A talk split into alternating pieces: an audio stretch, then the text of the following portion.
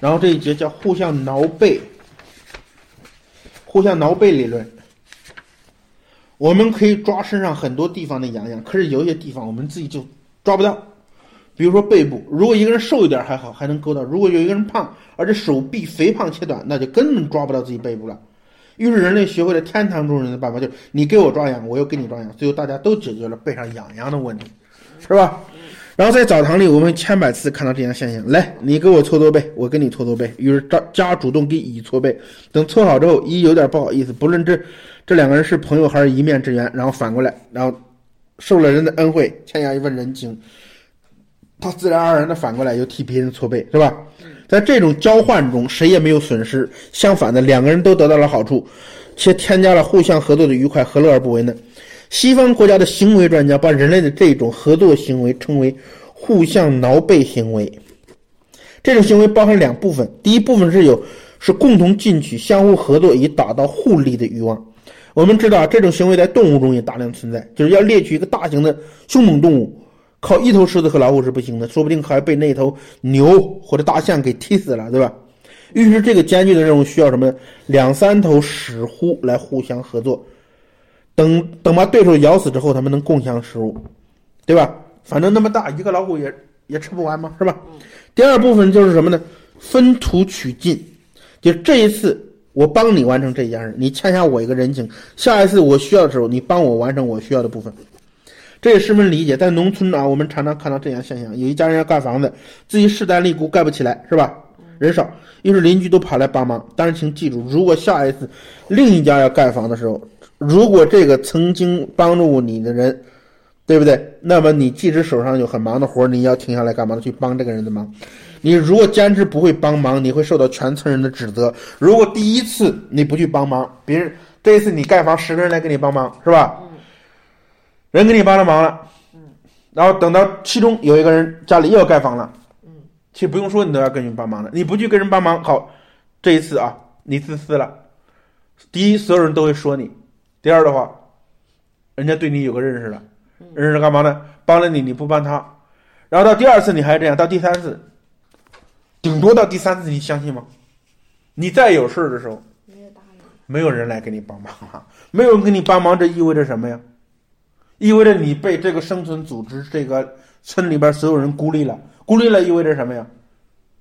意味着你获取更多生存资源更艰难，你生存更艰难，就意味着被集体、被这个一群给抛弃了，就能变成自己了。你获取生存资源和在里边立足就更加艰难了。也就是你自己把你、你、你的自私把你的路变窄了，也就是说自己把自己的路卡死了，然后，对不对？所以，所以特别简单，就是你在一个群体里面，群体都会推着你要做利他行为。你过于自私的，就会从这个群体里边被群体所抛弃，明白吧？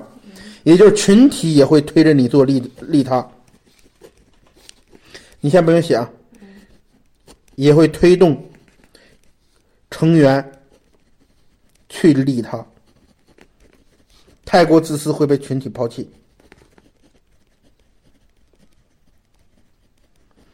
抛弃之后意味着什么呀？抛弃之后意味着生存更艰难，是吧？英国著名记者麦特瑞德里在《道德的起源》一书中为我们回答了这个问题。他运用生物生态学、人类学、野生动物理论的许多寓言来说明大自然选择的缜密逻辑。他他说啊，他说，也许有人问，难道人类的利他主义行为不就是人类共同利益的需要吗？答案不是不言自明的吗？我们以狩猎为生的祖先相互合作的群体，难道不是比单枪匹马的个人主义者活得更好吗？这些观点无疑有对的一面，但是面临着一个强有力的挑战，就是说，一些恶劣的突变体总会乘机进行剥夺。一旦本性自私的人出现于某个狩猎群体中，他便会不劳而获。这样啊。自私者将生育更多的后代，而原先合作的群体很快就会不再合作。如果说我们现在还不都是那么坏的话啊，一定有某种东西发挥了阻碍的作用。最通俗的解释就是相互的利他主义。简单说就是你替我挠背，我替你挠背的。就假设我们祖先中的一部分人产生了一种愿意与他人分享食物的本能，或者说以上的例子而言，就愿意相互挠痒痒，那么我们便可以得到合作的好处，而免受剥削。因而他们会停止那些，停止帮助那些什么呢？自私自利之徒。然而啊，这似乎不大可能全面解释人类的善良。许多人的慈善之举并不去要求报答，知道吧？既如此，人类为何常存报复之心呢？如果冤冤相报的结果不过就是接二连三的麻烦，那么其意义何在呢？报复并非是什么好主意，但让人知道你的报复，但让人知道你有报复之心，能报复，有报复的力量，对你还是有非常有好处的。为什么呢？那样人们就会谨慎的避免去冒犯你和侵犯你。而复仇之举是一是赢取名声的最佳方式，二是宣告别人、告诉别人我有能力能够自保，明白吗？我有力量进行反击。因此，复仇欲的根源不在于复仇本身带来多大好处，而在于其震慑和威胁效应。坎盖也是如此。公开的慷慨之举耗资颇多，但是却能赢得慷慨之名声的最佳方式。慷慨之事所得的回报，便是以此举给自己带来的广告效应。它是慷慨之事在他人的交易中备受信赖。实际上，这还是某种方某种方式的交换。你慷慨之事，你你报，你等于什么了？你等于舍了利，获得好名声。好名声转化成信任度，信任度干嘛呢？你跟别人的合作中，你会你会转化成更多的利，是吧？嗯嗯嗯，对对对，然后他这个他这个解释这个什么，解释了刚才这个复仇欲和那个，呃，就是做慈善，做慈善这两个点说的，其实说的挺透的。这段话的意思呢，就是说，人类的利他主义正是因为你替我挠背，我替你挠背的这样一种行为原则的贯彻，就是报复并不是好主意。你杀我，我再杀你，冤冤相报何时了？但是它有另外一个效果，就是让对方和其他人知道你不是好欺负的，下次应当更善良的对待你。如果一恶对你，你会对他更恶。而所谓的善举，虽然只是捐出没有回报，但是这种回报的慈善之人赢得了好名声，别人称他为大善人，这是千金难买的广告效应。这个名，它能干嘛呢？它能转化成利，对吧？还有一位叫弗朗斯德瓦尔的，是在艾默里大学的心理教授，呃，和在和一个动物研究中心的研究教授，他是著名的灵长类动物学家，他写了一本书叫《黑猩猩》，就叫《被遗忘的猿》。他在书中认为啊，黑猩猩的历史大概有数百万年，在一百五十万年前，有一种叫倭黑猩猩从其他猩猩群中分离出来，自成了一族。分离出来的这个黑猩猩与其他黑猩猩的行为原则不同，大黑猩猩群体以雌性为主，且有杀死那个适婴的毛病，就把那小猩猩杀死。也就是当一只新的雄性猩猩占有了一只母猩猩之后，它就会把这只母猩猩同其他雄猩猩所生的这种小猩猩全部杀死，而逼着这只母猩猩同它进行交配，生出含有自己基因的后代。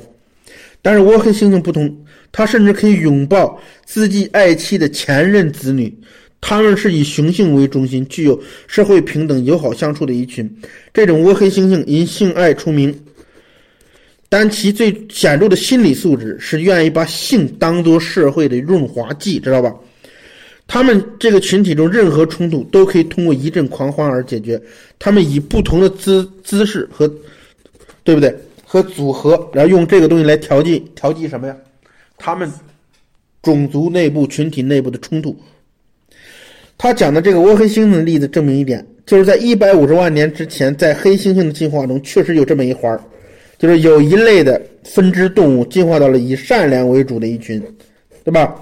退化掉了恶的一面，而其他黑猩猩呢，却恶的一面一直进化到今天。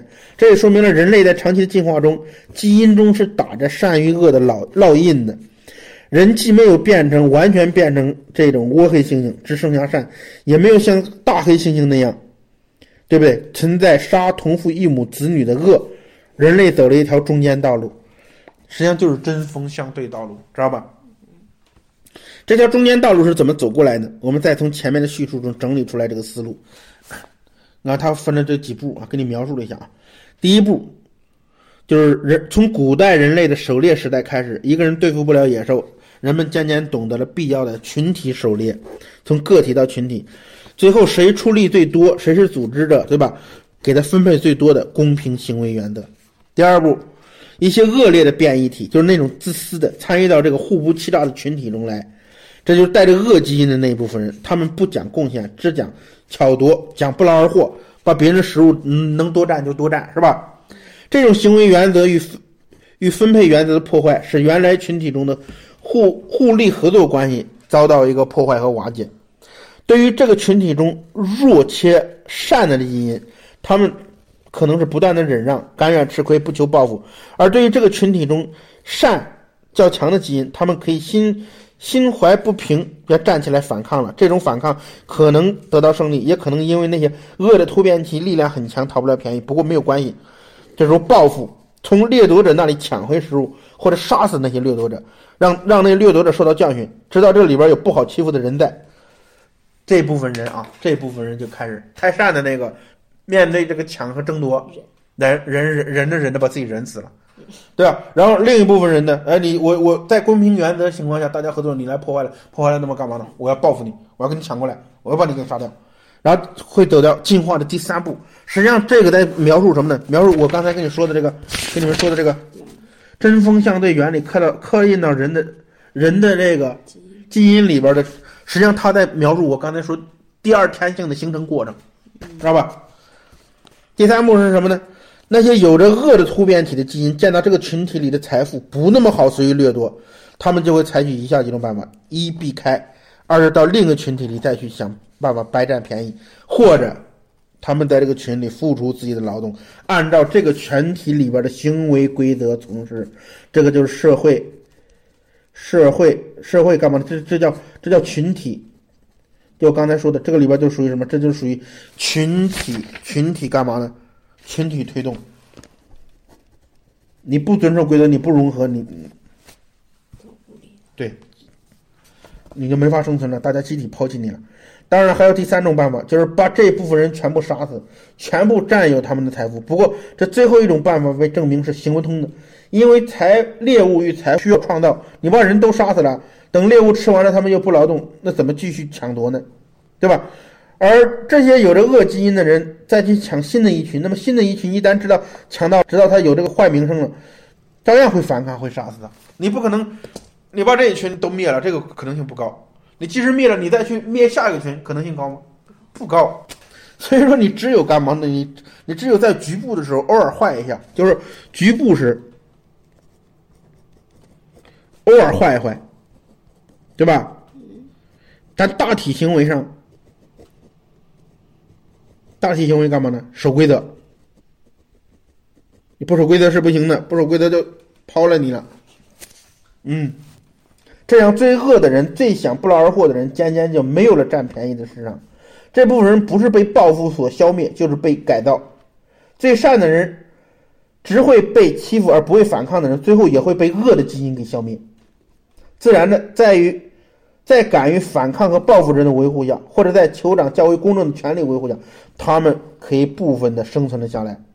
于是，在千百次的这样的重类似的重复中，最恶与最最善的基因趋于少数，而存活最多的是那些针锋相对策略的人，大部分知道吧？你我我我刚才解释那个，你看你看人家后边又马上又把这个过程解释一遍，就是通过。从原始社会这么一个过程下来，这么几个步骤，最终这个东西，善变成我们的第二天性，内被被内化和刻到我们的基因里边了，善变成我们第二天性的过程。这个问题现在能能能能能能理解吧？也就是说，你你不要别的，你记住这个结论和观点就行了，把这个结论和观点放到你的。人生观的核心，你的三个观就是这样，你是这样的，你你树立起来的，你将来你你整个人生观系统，它是相对客观的，比比比纯粹相信一个那个善也好，纯粹相信恶也好，会比那个高明，会比那个更科学，知道吧？会更会更有利于指导你从这个社会里去生存。这是一部分能给别人好处，与别人分享利益，同时也能给别人威慑力量，叫别人知道他厉害的基因。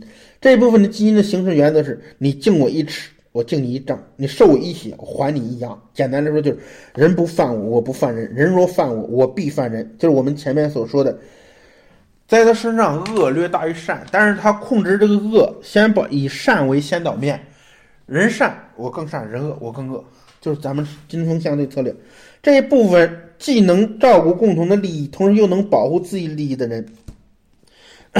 而要抛弃这个原则，那么其中善与恶都是相互融合的。你挠我的背，我挠你的背，这是为善的一面；你夺我的利益，我毫不犹豫的重新夺过来或者干掉你，这就是恶的一面。